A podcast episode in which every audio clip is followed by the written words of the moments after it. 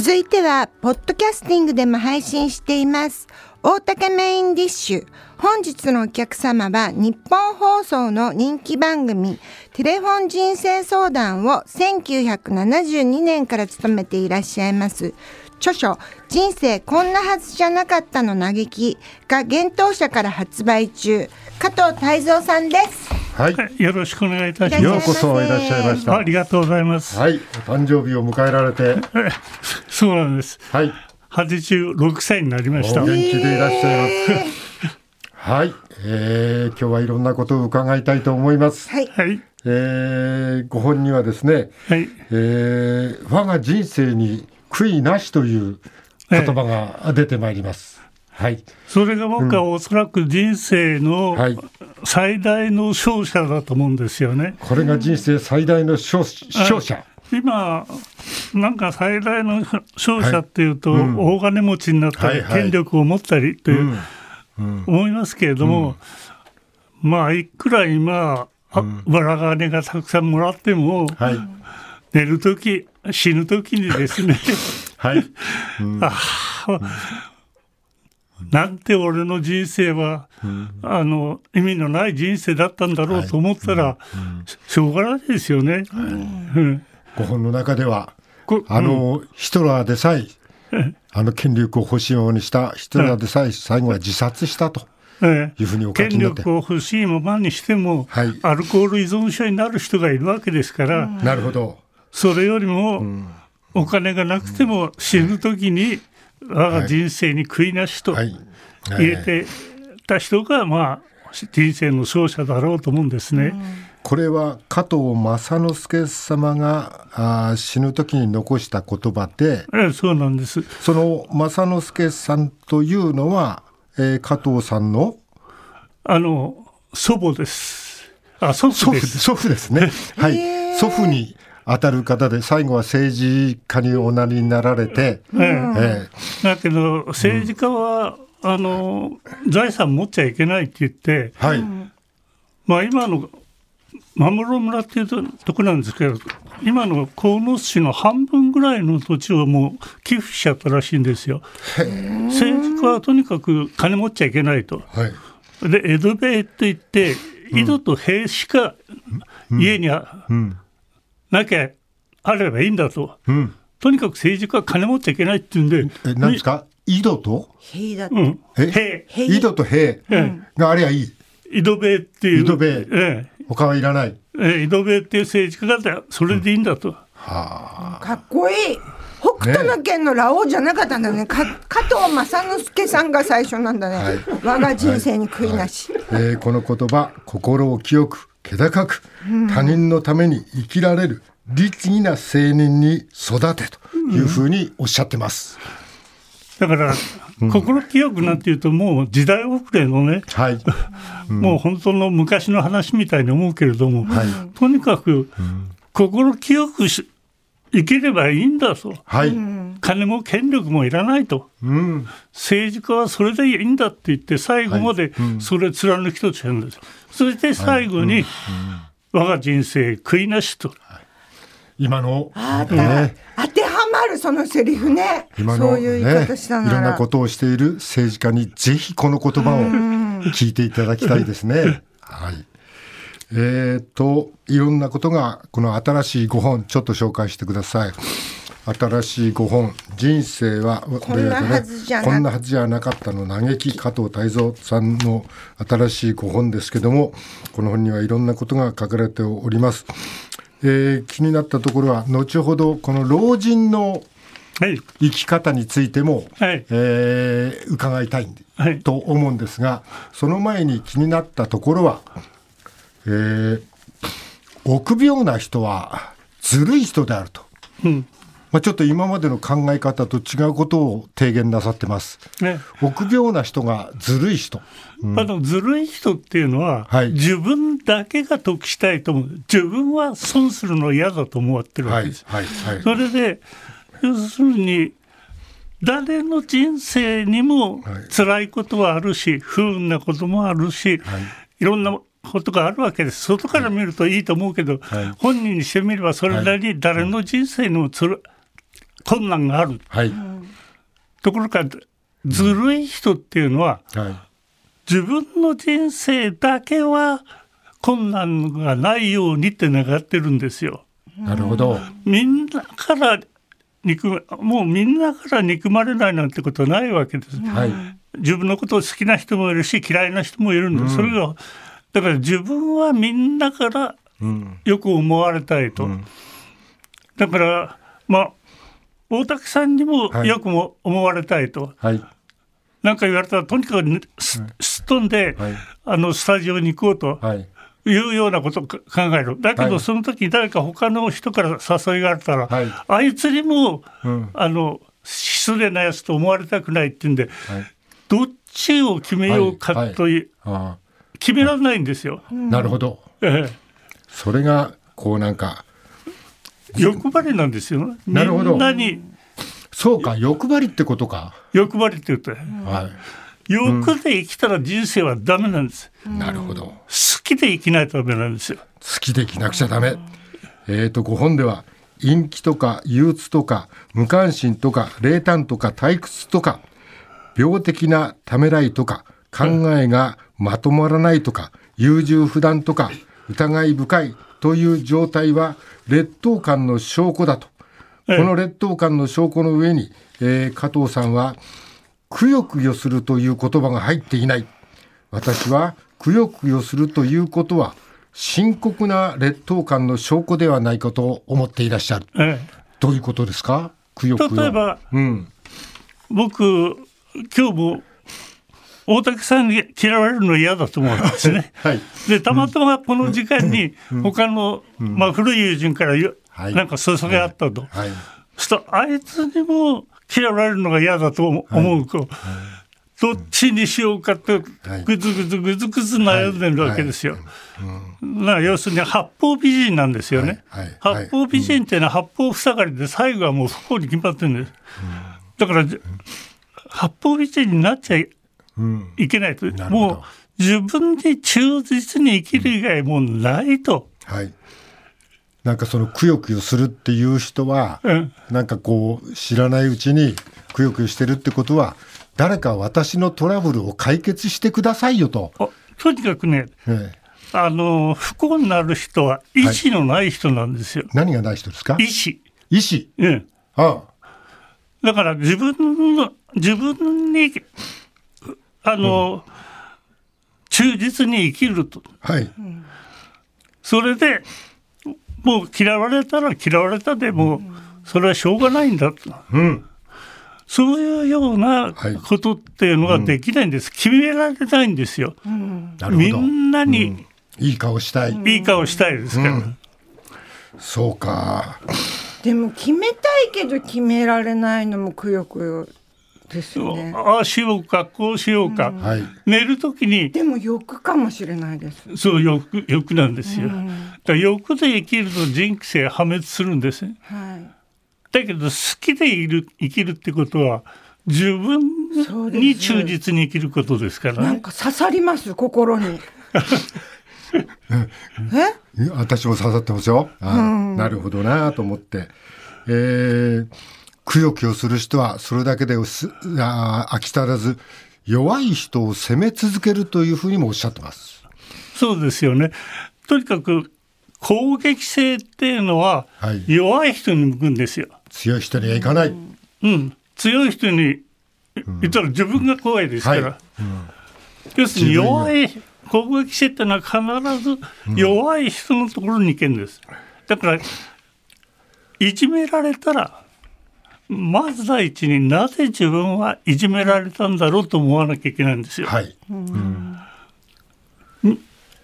あの要するにいじめる方はうん。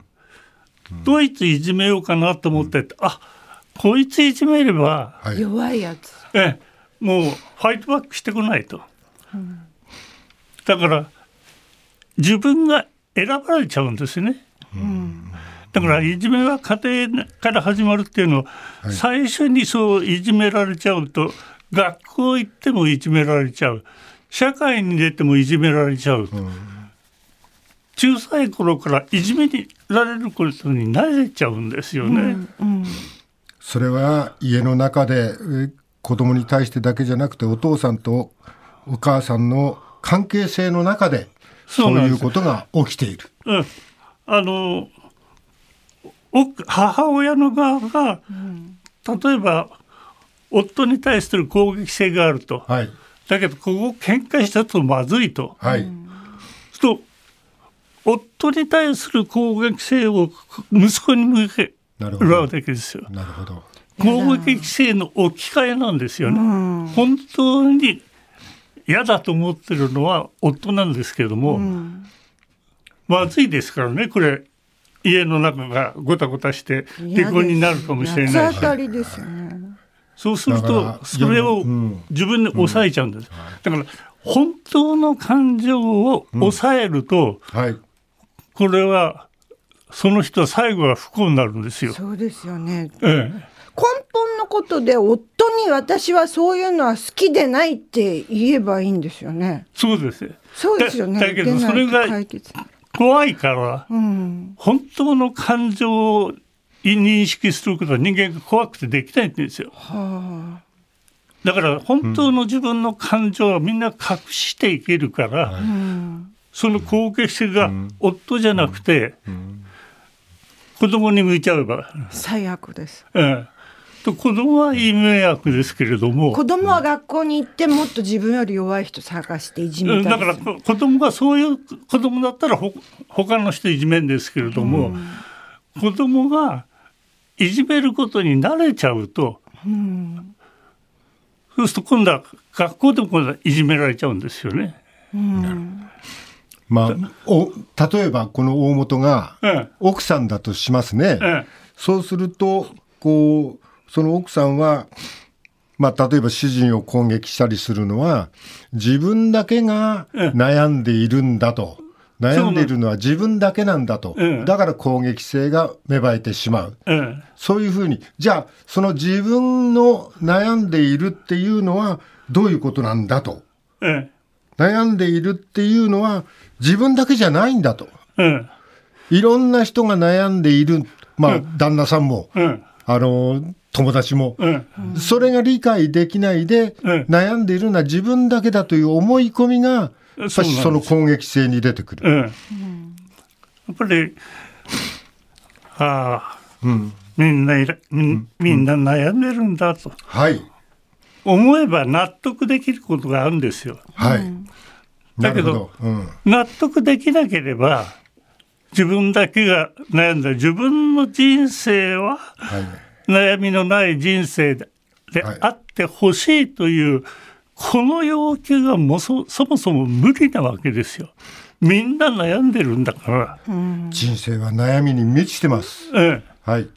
そう思ってる人はいいんですけれども、はい。私だけが悩まない人生欲しいと。これからそもそも無理な要求してるんです。なるほど。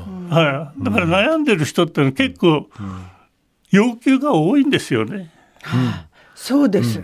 ええ。そうです。お前実感が実感がこもってるなお前。うんえはい。えーそうなってきて、まあそういうことが分かってくると。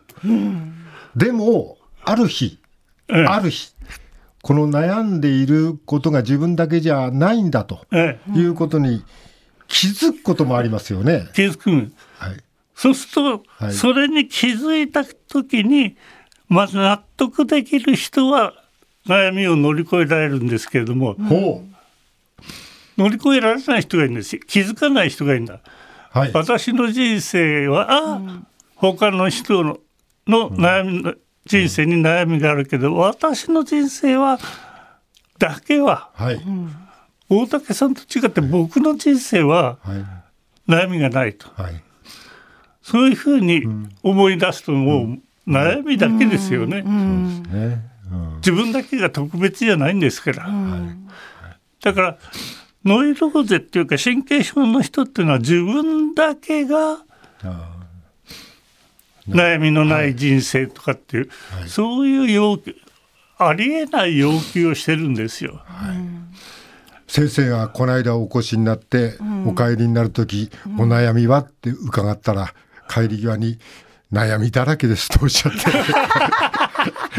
いたのがとっても印象的で人生はやっぱり悩みだらけで悩みだらけなんですよ。そうそうだから加藤泰造先生でも悩むのかと、先生に悩みがないのかなと思ったらそうじゃなくてやっぱりそれは悩むんだと。そのうん悩悩んでいることが、ええまあまあ、長い目で見るとですね、あああの時悩んでて、えよかったって気づける人か気づけない人かそういうことですね。そういうことです。だから小さい幸せにはい。気づく人はいいんですよ。小さい幸せ。はい。届けてるわけでしょ、この番組は。はい。小さいか幸せに気づける人はいいんですけれども、小さいし幸せに気づかない人は暴走するんです。とんでもないあの地獄の人生に入っていっちゃうんですよ。あ。らあら。まあその例えば？例えばだってあ今日もなんとか、もうとにかく会社に行かれたと。はい。ありがたいことだと、はい。健康で会社に行けたってことはありがたいなとはい。思えるはいいんいいんですけれども。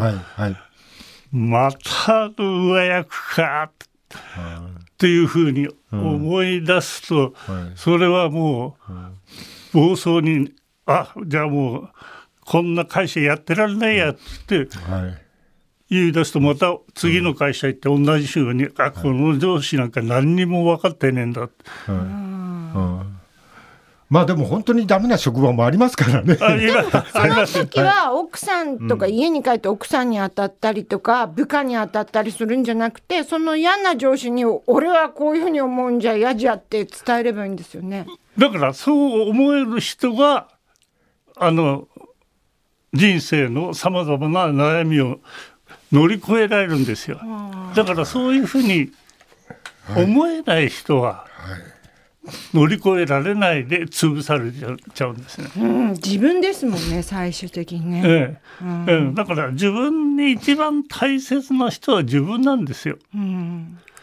その自分をおろそかにして人にいい顔をしようとするから悩みが、どっかで見え張ってね、えお金使っちゃって。えええそうなんああ。で考えてみたら今月の家賃がなくなったとか。です、ええ見え張るっていうのは、はいやっぱり自分を大切にしなくて、周りの人によく思ってもらおうと。そうなんですよね。え見えが一番ダメですよね。えそうです、ね。ええ自分に自信がないから見栄を張るんですよ。は見栄を自分に自信のある人は見栄張らないですよ。あ。ごちそうさま。ええ ありがありがとうごちそうさま。ええうん。いや、俺そその時ちょっとお金がないからそんないいレストラン行かれないやって言える人ははい。別にお金がなくていいレストランに行かれなくても悩まないけれども言えない人がいるわけですよ。でそこで「えそういうじお前とじゃもう遊ばない」っていうそういう付き合いだったらいらないわけですもんね。えうんえだから劣等感ってのは本当に恐ろしいんですよ。でみんなおお劣等感で自分の人生をダメにしちゃうんです。うん。劣等感があると本当の自分に気づかないですから。うん。成長できないんですいつまでたっても。うん。成長するためにはどうしてもいろんな困難を乗り越えて成長していくわけですから人間は成長するか安全かっていう時安全を選ぶんです。まあ、簡単に言うと、ええ。まあ、生きている上で、ええ。まあ、私なんかそれに近いことありますけども、ええ。あちこちの伝票、ええ。あ全部俺が払うよみたいな。そんななんかちょっと見えの張り方はこうそんなにしなくていいと。そうなんですよ。自分が劣等感の塊だから、うん。そういう行動をとってしまう。ええ。なるほど。そうすると思うからいつもつけ込むんだよ。どうせ大竹さん払ってくれるからやったみたいな。そうなんだよ。そう。特に北野がそうなんだよ。これは大竹払うからいいんだとかなんか。だからずるさは弱さに敏感であるっていうのはそこなんですよ。ずるさは、ずるさは弱さに敏感である。あこの人だったら弱いからこうすればお金出してくれるなとなるほどそうそしたら私大竹さんをこう舐めてたりしてたのかな、ひょっ舐めとして。てるんじゃないちょっとやっぱりちょごめんなさい。っと舐めてたんじゃない俺のこと。をそうじゃないと思ってたんだけど。ねえ、えーと5本の中には年寄りもええ。うまい年の取り方と、えそうじゃなくダメになっていく年寄りがあるというふうにお書きになってます。え。今の高齢化社会の一番の問題は、はい、なんか年取るともう衰えていく、はい。ダメな人間になる、はい。社会にとって荷物だと、はい。お荷物だけど、はい。でもうとにかく高齢者に対するイメージが悪すぎる。そうですね。はい、何でもとにかく高齢者ってのは、何の根拠もないのに、はい。社会のお荷物ではい、関わりたくなくて、なんでこんなでもう高齢者が車で事故を起こすともうこう袋叩きあるんですよ。はい。だから車,、車の事故なんか誰だって起こしてるわけです。そうですね。ええ。えだからこの自分はその社会のお荷物で衰えていく高齢者になったというその高齢者のイメージが最大の問題なんですよ。えおどええどどうすればこれは？ず自分がそうお思ってるからよく弱ってるんじゃないんですよ。はい、衰えるんじゃなくて成熟していくんだと。成熟しているから若い人があ味わえない夕日の美しさもはい雨の静かな情緒もはい、高齢だからこそ、それは僕らが若い時に全然味わえなかったこと。そうなんですよ。はい年取ってみると、ええもう自然があって、ええちっちゃな池があったら、ええもう何時間でもそこに立ってられるぞみたいな、そうなんですよ。そういう感覚ですか？ええ、だから成熟なんですよ。それを衰えというふうに解釈して、社会もそう見ちゃうから、そうするとみんな、高齢者の方は拗ねちゃいますね。生産性がないとうか。ん、生産性っていうと、はい。とにかく金儲けることだと思ってるんですよ。はい。生産性っていうのはお金儲けることじゃないんですよ。はい若者の生産性と高齢者の生産は違うんですよね。はい。うん。高齢者の生産はそういう新しいことに次々気づいていくことが生産性なんですよね。なるほど。うん。だけど我若者の場合は業績を上げるっていうことに奔走しちゃうわけです。はい。はい。だから若者の生産性と高齢者の生産性は違う、はい色が違うんですみんな。なるほど。はいうんせ高齢者には高齢者の夢があり、若者には若者の夢夢があるわけですよ。高齢者で、うんまあ、人との付き合いもでも減っていきますね。ええ高齢者は。ええそれでも、自分は、例えばこんな好きなことがあると。うん、あそうです、今、はい大竹さんがおっしゃるのは、はい。こんな好きなことがあるっていうのはこれが財産ですからはい。うん。なるほど。お金があるよりもこんな好きなことがあるということがは財産なんですよ。その財産を持ってるってことはすごいことですよ。え。いやー、今日は、目から鱗の話がたくさん聞けましたね。私はくよくよの話がちょっと突き刺さった。くよくよの話もね、見栄の話もね、はい、えー時間がなくなってまいりました。改めて加藤さんの著書「人生こんなはずじゃなかった」の嘆きは幻冬舎から発売中です大竹メインディッシュ本日のゲストは加藤泰造さんでしたどうもありがとうございましたありがとうございましたわざわざ現場に来ていただいてありがとうございましたありがとうございま。した。